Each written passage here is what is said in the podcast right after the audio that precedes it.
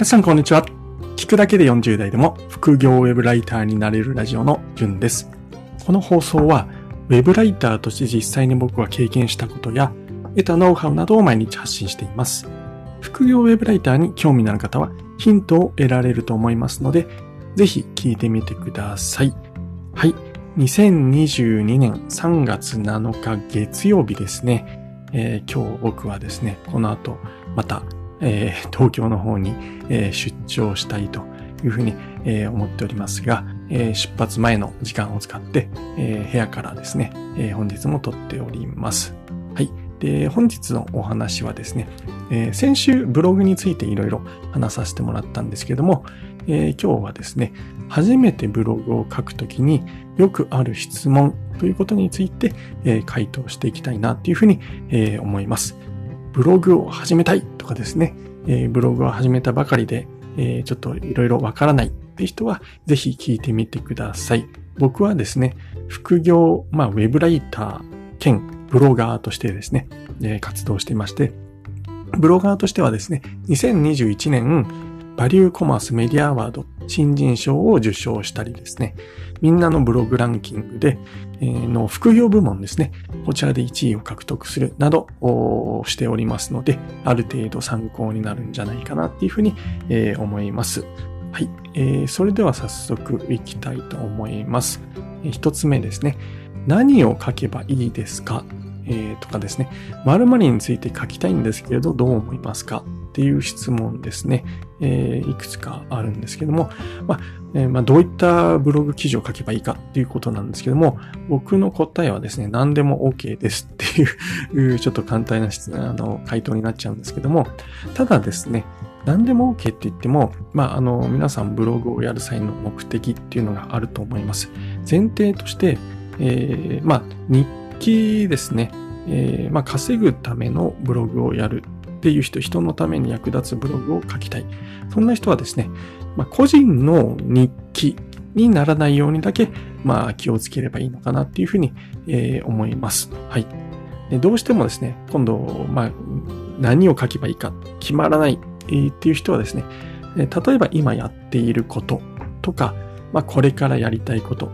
ういったことについて書くのが、えー、おすすめです。ちなみに僕は Web ライターの地図というブログを書いているんですけれども、これはですね、Web ライターを始めるとほぼ同時に、えー、開始をして、実際に Web ライターとして活動して悩んだこととかですね、えー、まあ、そういった日々の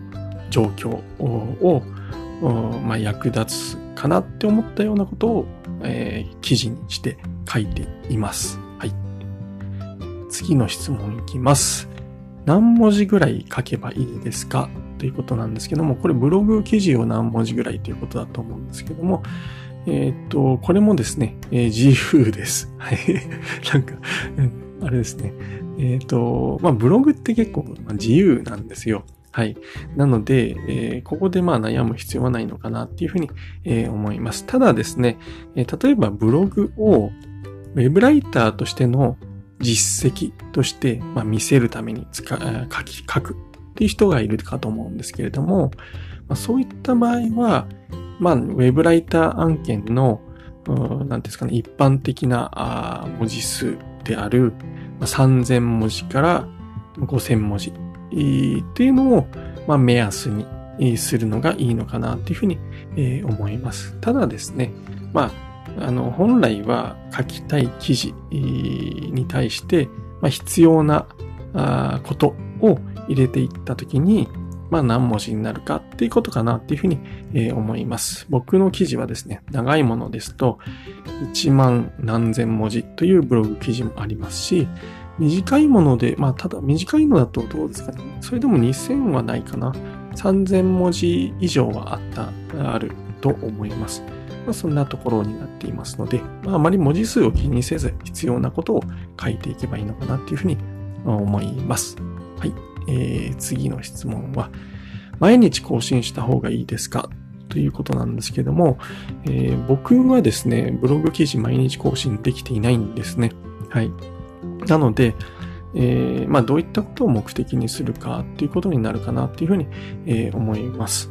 うんと、まあ、自分ができていないのに毎日更新すべきなんてもちろん言うこともできないですし、まあ、ただこれどうですかね、あの、僕は、えー、毎日更新するよりも、毎日何かを書く。要は記事が完成しなくてもいいから、えー、500文字でも、まあ、1000文字でもこう書く。これが、まあ、あ結構大事かな、なんていうふうに思っています。大事というか、まあ僕はそれを重視していますね。あの、ライティングのスキルを上げるにはやっぱり毎日毎日何かしら書くっていうのが、えー、おすすめです。なので、まあ、更新よりも書くことを重視しています。で、ブログとしてこう、なんですかね、えー、読まれるようになるためには、まあ、毎日更新すると読まれやすくなりますよっていうふうによく言われるんですけれども、まあ、それもですね、やっぱり、えー、適当な記事を毎日アップするよりも、ちゃんとした、しっかり、えー、調査して、えー、読みやすくて、えー、充実した文章を1週間に1回とかでもいいから更新の方が僕は大事かなっていうふうに、えー、思います。ちなみに僕はですね、直近ちょっとバタバタしてて更新できていないんですけども、通常であれば月4、5記事の更新をしています。なので、まあ、週1記事っていうレベルですね。はい。次の質問ですが、無料テーマを使っていますが、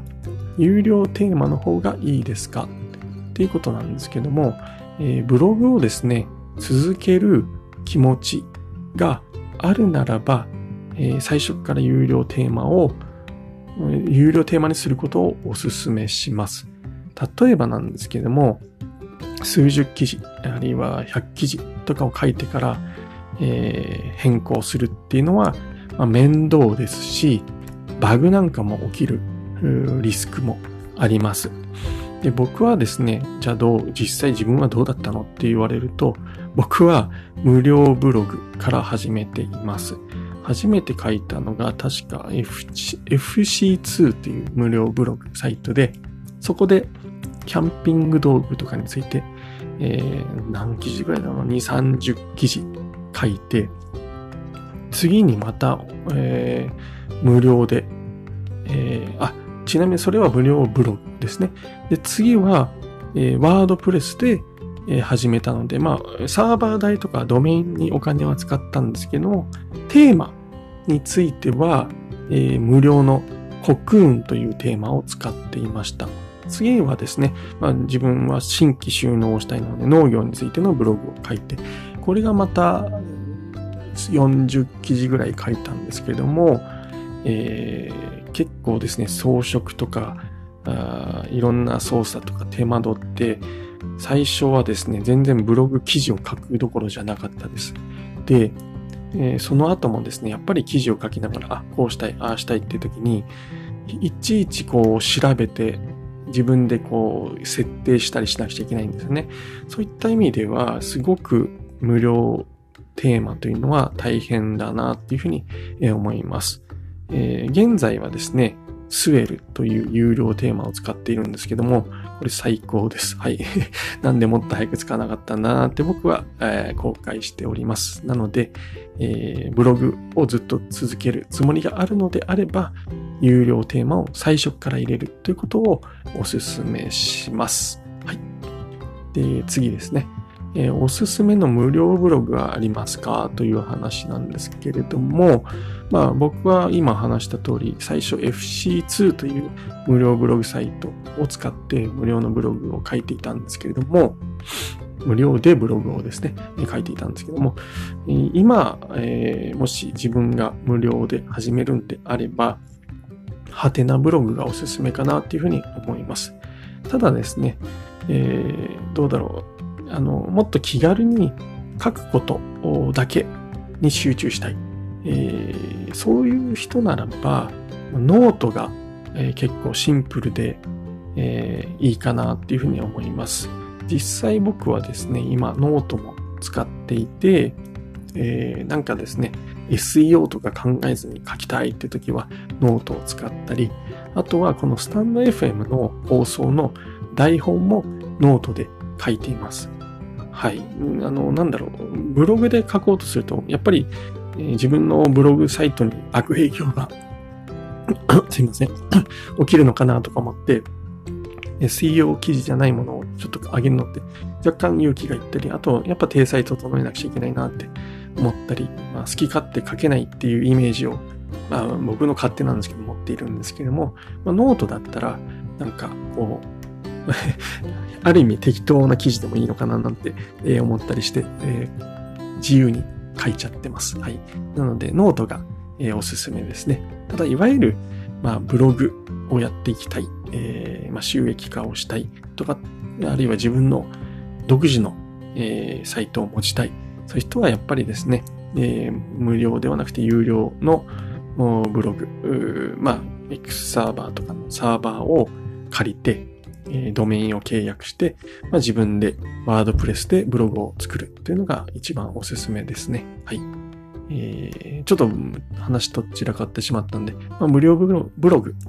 でにこだわりがあるんであれば、はてなブログ、あるいはノートがおすすめだと思います。はい。で、最後ですね。もう10分過ぎちゃいました。どのアフィリエイトがおすすめですか？あ、これはブログをですね、えー、やる際に収益化するときに、えー、まあ、広告、アフィリエイトサイトどんなのがいいですか？っていう質問なんですけれども、僕がおすすめするのは、もしもアフィリエイト、A8 ネット、バリューコマース。この3つを全部登録することをお勧めいたします。ここら辺について詳しく知りたい人はですね、僕のブログ記事で、ブログ初心者向け、ここだけは登録しておきたい ASP3 社プラスアルファという記事を書いていますので、そちらも読んでもらえると詳しく、解説しております。以上ですね、初めてブログを書くときによくある質問ということについて、僕なりの考えを話させていただきました。さらに、まあ、ブログについて詳しく知りたいという人はですね、完全初心者向けブログの書き方、最低限押さえたい3つのポイントという記事も書いていますので、ぜひ概要欄から飛んでですね、読んでみてください。本日は配信を聞いていただきましてありがとうございました。それではまた明日お会いしましょう。じゅんでした。ではでは。